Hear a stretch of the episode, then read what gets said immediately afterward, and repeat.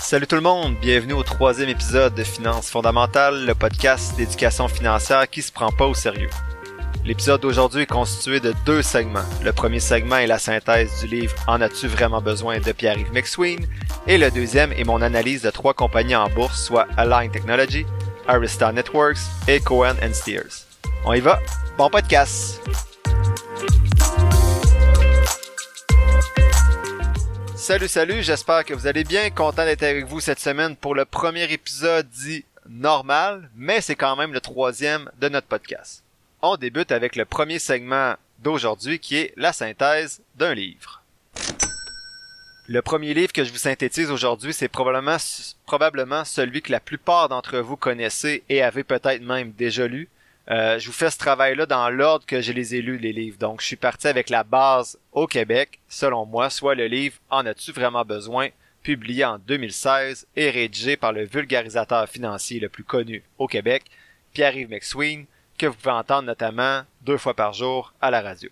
D'abord, il y a deux principaux objectifs euh, dans le livre. Le premier, c'est d'amener la personne à réfléchir à, sa façon de consommer et éventuellement la remettre en question. Et le deuxième objectif, c'est d'amener le lecteur à épargner régulièrement en lui disant que c'est pas une option et c'est pas quelque chose qui peut se remettre au lendemain. Donc ce livre-là, c'est vraiment les bases pour essayer de commencer à mettre plus d'argent de côté et d'améliorer ses habitudes par rapport à ses dépenses. Qu'est-ce qu'on peut retenir de ce livre-là? Voici mes cinq points clés. Le premier point clé à retenir du livre, c'est que au Québec, les gens manquent d'éducation financière. Donc, on dépense trop facilement pour des choses futiles on considère pas notre taux d'épargne et l'auteur parle d'analphabétisme financier. Il rappelle que c'est important d'avoir des mécanismes d'autodéfense pour pas devenir des esclaves de la société de consommation. Donc vous allez voir, il en parle un petit peu plus loin, notamment avec son truc En as-tu vraiment besoin? Il mentionne que l'épargne, c'est être responsable envers soi-même et envers ses proches, mais que c'est aussi un facteur de liberté personnelle. Donc il parle beaucoup de liberté réelle, donc faire ce qu'on veut vraiment, ou de liberté de consommation, donc de consommer ce qu'on veut facilement. Donc, et il dit que les gens ont le mérite facile.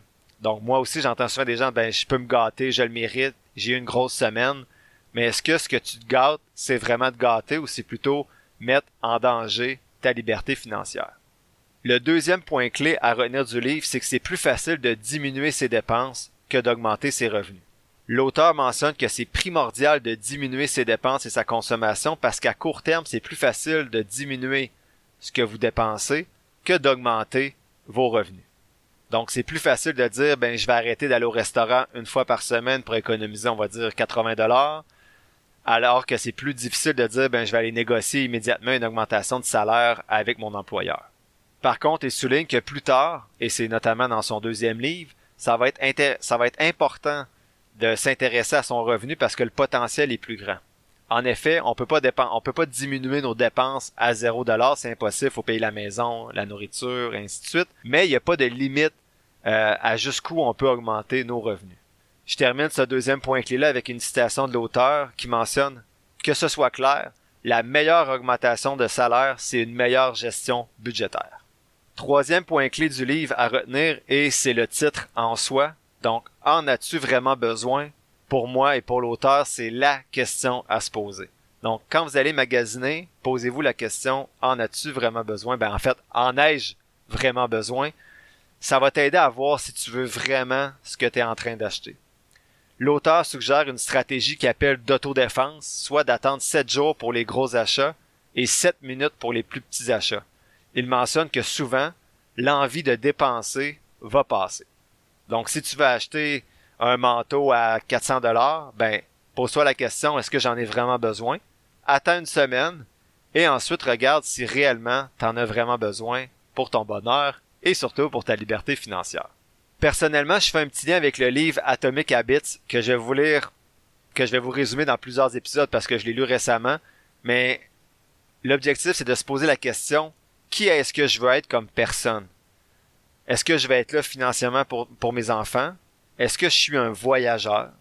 Est-ce que je suis un sportif? Et d'accorder de l'importance dans nos dépenses à ces volets-là, ces aspects-là de notre vie qui nous rendent vraiment heureux. Est-ce que je veux seulement flasher pour les autres avec une belle voiture, du beau linge? Ça se peut que vous que vous vous représentiez, vous comme personne, quelqu'un qui essaie d'impressionner les autres, qui va être accepté ou quoi que ce soit. Donc, vous dépensez dans ces domaines-là. Mais posez-vous vraiment la question, qu'est-ce qui me rend heureux?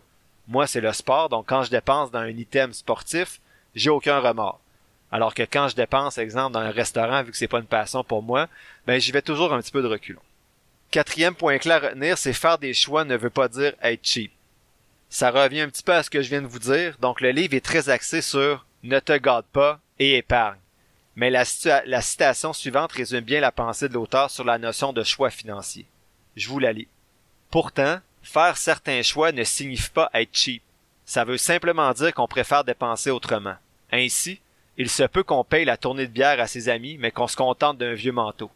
Il se peut qu'on roule en vieille voiture, mais qu'on favorise des vacances plus dispendieuses ou qu'on s'offre régulièrement des soupers au restaurant. Donc, comme je viens de mentionner, ça dépend aussi comment toi tu te perçois comme personne, mais comme je le dis dans le premier épisode, moi, personnellement, mon choix, c'est de laisser le plus gros patrimoine possible à mes filles. Donc, c'est sûr que mes choix financiers vont aller dans ce sens-là. Je vais pas souvent au restaurant. Bon, si j'avais pas de plomb, je porterais probablement encore le même linge qu'au secondaire. J'exagère à peine. Mais en même temps, je suis pas si intense non plus, mais naturellement, j'ai pas un profil consommateur. Je sais que ça peut être un plus grand défi pour d'autres personnes de diminuer leurs dépenses. Moi, j'ai pas de budget, je vous l'ai dit à l'épisode 1. Euh, je suis pas nécessairement mes dépenses. Naturellement, j'en mets assez de côté. Mais vous, c'est quoi votre objectif? Est-ce que c'est de faire un gros voyage chaque année? Est-ce que c'est d'acheter une maison? Est-ce que c'est de profiter d'une retraite agréable? Est-ce que c'est être millionnaire? Donc, faut que vous soyez clair dans qui vous êtes, c'est quoi votre objectif, et ensuite mettre en place euh, les moyens, faire des choix pour y arriver. Le point 5 est un petit peu différent parce que c'est un livre super intéressant. Puis au point 5, j'ai décidé pas de faire un point clé, mais plutôt de vous parler rapidement des autres chapitres euh, les plus intéressants du livre. Donc il y a un chapitre sur la négociation. Donc moi, c'est pas ma force. Par exemple, ma, maison, j'ai négocié de, de 1000 dollars. Mais il dit surtout pour les gros achats et pour les augmentations de salaire, c'est super important d'apprendre à être un bon négociateur. L'autre chapitre intéressant, c'est sur les voitures neuves. Donc, l'auteur vous amène à vous questionner sur est-ce que tu as vraiment besoin d'une voiture? Et si oui, est-ce qu'elle a vraiment besoin d'être neuve? Donc, personnellement, moi, ma voiture, c'est peut-être une dépense que je pourrais dire folle un peu que j'ai faite dans les dernières années. Donc, j'ai acheté une voiture même pas neuve, donc avec un an d'usure, mais qui m'a coûté presque 40 000 dollars. Donc, je trouve que c'est beaucoup pour se déplacer, puis je me déplace de la maison au travail. Donc, euh, plus tard, peut-être que moi, je me questionne, est-ce que je vais avoir plutôt une petite voiture avec un vélo? Mais présentement, avec les enfants, c'est trop difficile avec la gymnastique, le ballet, la garderie, etc., etc.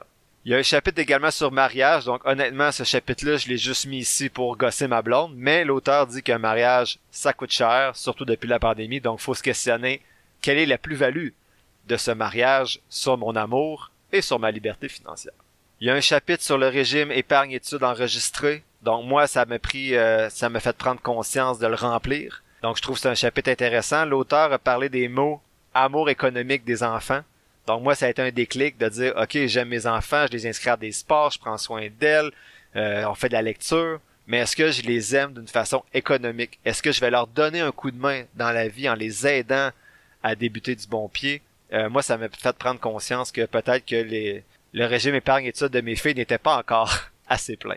J'ai essayé d'y remédier depuis. Sinon, il parle d'un chapitre également sur les assurances de personnes. Donc, il parle notamment que l'assurance permanente, c'est pas un bon choix. Moi, j'ai une assurance permanente, donc ça m'a amené à re-questionner certains choix que j'avais faits. Il y a un chapitre sur la gestion des placements. Donc, moi, c'est la première fois quand je lisais ce livre-là que je commençais à envisager seulement que, OK, c'est possible de gérer moi-même mes finances. Donc, le déclic donc j'ai fait un petit peu le déclic de, de, de, me dire je travaille 35, 40 heures semaine, des fois plus, euh, pour gagner de l'argent, mais je suis même pas prêt à mettre une heure par mois pour bien gérer cet argent-là. Donc ça m'a vraiment amené à remettre en question ma relation avec l'argent. Et enfin, le dernier chapitre que j'ai trouvé intéressant, c'est le No Gift Act, donc euh, le fait de pas vraiment donner de cadeaux à Noël ou à la fête, donc euh, être ouvert à acheter des cadeaux usagés, à offrir des activités mais surtout à pouvoir offrir des placements également. Donc moi, ça m'a fait réfléchir de dire, bon, ben, mes filles reçoivent toujours plein de gogos à, à leur fête, à Noël, donc j'ai invité certaines personnes à offrir des actions à mes filles que moi je place, puis je vais leur offrir plus tard à, 18 ans. Il y a une seule personne qui a accepté parce que bon, les gens aiment ça, euh, voir les enfants déballer, mais le parrain de ma plus jeune euh, lui offre à chaque année un montant d'argent qui, choisit lui-même des actions ou un fonds négocié en bourse. Comme ça, ben Clara, ma plus jeune, ne reçoit pas une 18e poupée à sa fête, mais quand elle va avoir 18 ans, elle va peut-être avoir un 12 000, 15 000 dollars euh, à investir elle-même ou pour se gâter. Donc je trouve qu'à moyen terme, c'est beaucoup plus intéressant pour l'enfant. En conclusion, moi ce livre-là m'a pas tant apporté de plus, euh, mais il fait prendre conscience que je devrais, que je devais en fait m'intéresser davantage à mes finances. Mais du côté des dépenses, j'étais déjà naturellement ce que ma blonde appelle un cheap. Donc je le prends maintenant comme un compliment après avoir lu ce livre-là quand je vois la croissance de mon portefeuille et l'absence de stress financier malgré l'inflation, la hausse des taux d'intérêt et tout. Euh, mais bon, elle me dit merci, mais elle me traite de cheap quand même. C'est ça l'amour. Mais je pense par contre euh, qu'il s'agit d'un livre à lire si vous trouvez que vous consommez trop ou vous avez de la difficulté à mettre de l'argent de côté. Le style d'écriture puis la division des chapitres rend la lecture très simple, agréable, facile. Donc, arriver avec l'ouverture, puis surtout à être en mesure de vous remettre réellement en question. Donc, c'est facile de dire, ben oui, euh, je me gâterai plus, je vivrai plus. Ok, mais jusqu'à quel point tu peux vivre ta vie, mais en même temps ne pas sacrifier euh, ton futur? Donc, c'est un petit peu ça que l'auteur aborde. Tous les contextes sont différents, on part pas tous de la même place, on n'a pas tous le même revenu, le même passé, mais je pense qu'on peut toujours être en mesure de diminuer un petit peu nos dépenses. On y va maintenant pour le deuxième segment de l'épisode, soit l'analyse de trois compagnies. Donc, avant de commencer, sachez que pour les compagnies que je vais analyser, les scores que vous allez voir sont sur 100. Sur la liste en ce moment, ma liste de surveillance, euh, que je regarde pour euh, possibilité d'acheter ces actions-là, sont toutes en haut de 60. Mon plus faible a 61 sur 100 et mon plus fort a 79 sur 100. Vous allez voir au début les compagnies que je vous présente sont toutes sur ma liste de surveillance, donc ils ont toutes un score assez raisonnable. Quand je vais tomber dans des nouvelles compagnies que j'analyse ou dans des compagnies que vous me demandez d'analyser, parfois ça va être un petit peu plus gênant. La première compagnie, c'est Align Technology, donc avec le, le sigle ALGN. C'est une compagnie américaine dans le secteur de la santé qui design, manufacture et commercialise des appareils dentaires, notamment le produit Invisalign pour placer les dents drettes sans que ça paraisse, donc c'est leur principal produit. Les données 5 ans sont en haut de 30.6, c'est bien. Donc euh, en haut de 35.7, c'est très bien. Puis on est les, quand je parle des données 5 ans en haut de 30.6, c'est bien. En haut de 35.7, c'est très bien. Puis là, on est à 36.5. Donc, c'est très bien les données 5 ans. Il n'y a aucun signe d'alarme pour ces données-là. Il y a une excellente croissance du bénéfice par action à 33%. Il n'y a pas de dividende, mais ils ont un excellent programme de rachat. Les données 10 ans sont à 14.5, ce qui est bien. Euh, il y a un retour sur le capital investi qui est limite à 21% et une bonne marge de profit brut euh, sur 10 ans à 73%. Du côté du bilan financier, c'est plus difficile pour cette compagnie-là avec un score de 9 sur 17.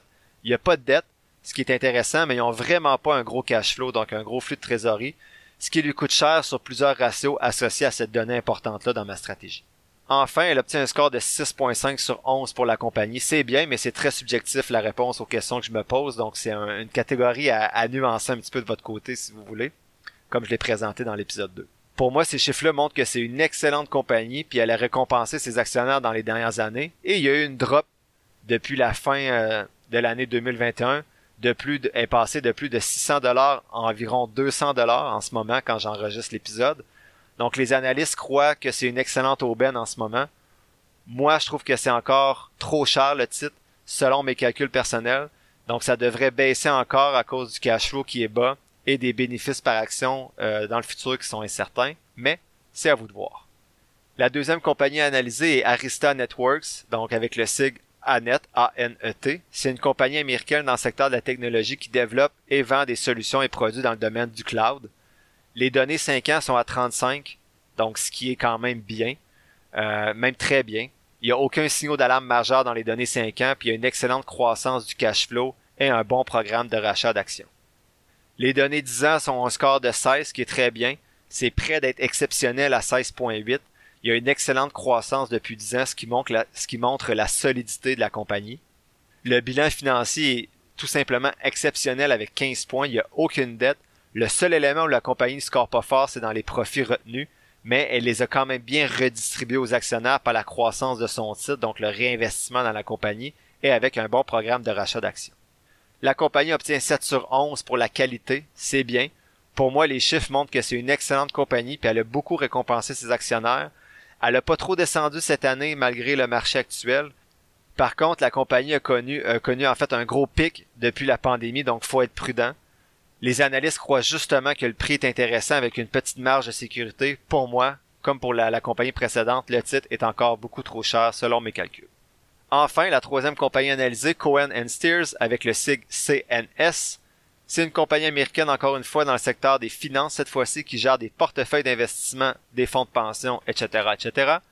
Les données 5 ans sont à 38, ce qui est très bien. La croissance est plus faible que les deux autres, ce qui est normal dans le secteur financier, mais ils ont une excellente rentabilité. Elle offre des dividendes moyens de 2,8% sur 5 ans et un excellent programme de rachat d'actions. C'est bon de voir, euh, c'est bien de voir ça parce que la compagnie a moins de croissance, mais elle redonne beaucoup aux actionnaires, même si elle réinvestit un petit peu moins dans la compagnie. Les données 10 ans sont à 14,5, ce qui est très bien. C'est le même constat que les données 5 ans. La croissance est plus faible, mais il y a toujours une excellente rentabilité depuis 10 ans. Le bilan financier est à 11. Il n'y a aucune dette, mais il y a un cash flow négatif cette année. Mais c'est une photo, le cash flow était positif dans les dernières années. La qualité de la compagnie obtient un 6 sur 11, ce qui est bien. Pour moi, les chiffres montrent que c'est une excellente compagnie. Elle a récompensé les actionnaires, mais la croissance est plus lente. Le prix actuel, c'est celui de 2019. Il est redescendu cette année. Elle a connu un gros pic avec la pandémie, mais le titre a redescendu depuis. Les analystes croient justement que le prix est intéressant avec une marge, une bonne marge de sécurité. Pour moi, encore une fois, par contre, le titre est trop cher selon mes calculs. On dirait que pour les analystes, tout est toujours une aubaine, ou c'est peut-être moi qui se garde une marge de sécurité un peu trop grande, mais bon, je préfère faire du rendement. En gros, c'est trois bonnes compagnies, mais au prix actuel, moi, j'achèterais pas. Mais bon, je fais des analyses dans mon sol tout seul en écoutant du techno, donc faites vos propres analyses avant d'investir ou non dans ces titres-là. Oubliez pas que le marché boursier est toujours imprévisible à court terme et que je suis pas bien placé. En fait, je n'ai pas le droit de vous donner des conseils financiers, donc faites toujours vos propres devoirs.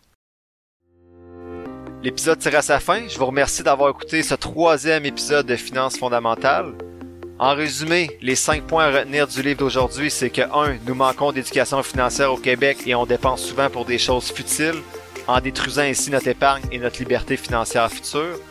Deuxième élément, c'est plus facile de diminuer ses dépenses à court terme que d'augmenter ses revenus, même si à long terme, il faut se pencher aussi sur l'argent qui rentre, pas juste sur celle qui sort.